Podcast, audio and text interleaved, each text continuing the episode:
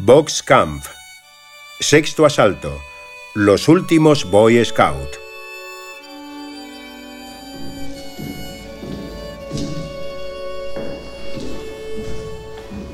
Llegué a pesar 34 kilos por culpa del tifus, pero me recuperé y después me salvé gracias a Teddy. Sabía que no me fallaría. Él era del primer transporte. Su número, el 77, merecía respeto. Y además era Boy Scout. Tadeusz Sobolevich fue arrestado el 1 de septiembre de 1941 y se convirtió en el preso 23.053 de Auschwitz, donde llegó el 20 de noviembre de aquel año. La primera vez que vi a Teddy fue en un ring que habían instalado delante de la cocina. Dejó fuera de combate a uno de los capos alemanes. Logré introducirme entre los prisioneros que rodeaban el cuadrilátero para ver la pelea. Para mí era un acontecimiento. En el campo una pequeña diversión parecía imposible. Allí perdió a su padre, descargó ladrillos, chapoteó en las aguas congeladas del río Sola para extraer grava y cargó al hombro cadáveres de prisioneros en la enfermería.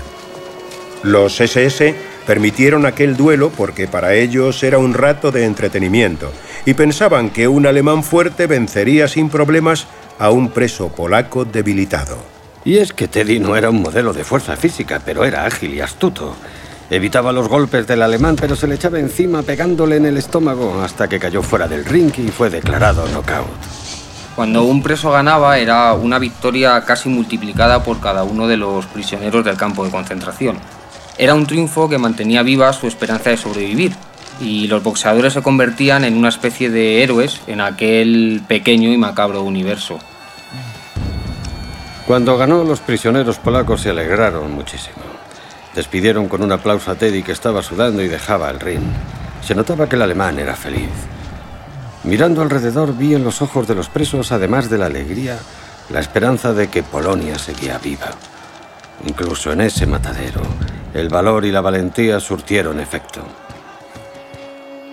Algunos presos temían que el comandante o el director del campo pudiera castigar a Teddy por vencer a los alemanes, pero los SS cumplieron su palabra. El polaco obtuvo un poco de pan y margarina, el premio prometido. Además, fue elegido para trabajar bajo techo en la cantina de las SS. Y justo en aquellos días apareció el rumor de que iba a haber un traslado a Mauthausen. Yo era el candidato perfecto para aquel transporte y no me quería ir. Y decidí pedirle ayuda a Teddy. Has hecho bien en venir. Mañana por la mañana, después de formar los grupos de trabajo, tienes que estar delante de la cocina. Yo estaré allí e iremos a hablar con Leo. Todo se arreglará. Yo te he dado mi palabra.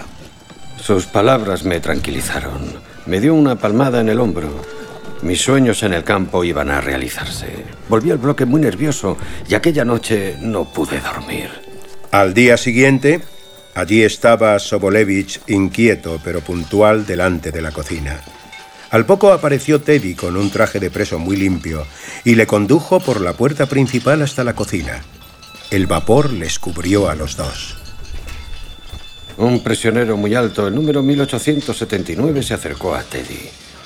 Hablaron un momento. Luego apareció Leo, el capo del almacén, y me señaló. ¿Es él? El capo no estaba nada satisfecho con lo que veía. ¿Me traes un descarnado para trabajar? No, él no podrá. El terror se apoderó de Sobolevich. Su destino se volvía a teñir de oscuro. Pero Teddy había dado su palabra. Pues que trabaje de ayudante. Leo es un Boy Scout de Podnatí. Acéptalo. Teddy, Tadeusz Pietrikowski, no podía dejar a un compañero en la estacada. El preso 77 conocía bien los principios de solidaridad y lealtad en los que se asienta la cultura Boy Scout, porque él también lo había sido en su juventud. Y entonces escuché las palabras mágicas. Está bien, la pondremos a prueba. La alegría fue inmensa. La situación de un prisionero cambiaba muy rápido. Cuántas veces la casualidad dirigió el destino del hombre. Lo improbable se hizo posible y verdadero. Aquella decisión salvó la vida de Sobolevich porque a partir de ese momento estaría trabajando en la cocina y podría tomar la misma sopa que todos los prisioneros, pero en mucha mayor cantidad. Sin embargo, tiempo después el traslado fue inevitable. En marzo de 1943 lo enviaron a Buchenwald y allí empezó una peregrinación por diversos campos de concentración, hasta que fue liberado en abril de 1945.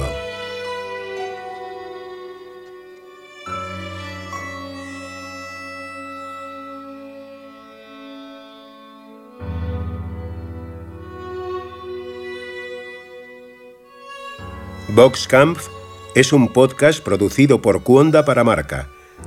Puedes encontrar el reportaje completo en marca.com.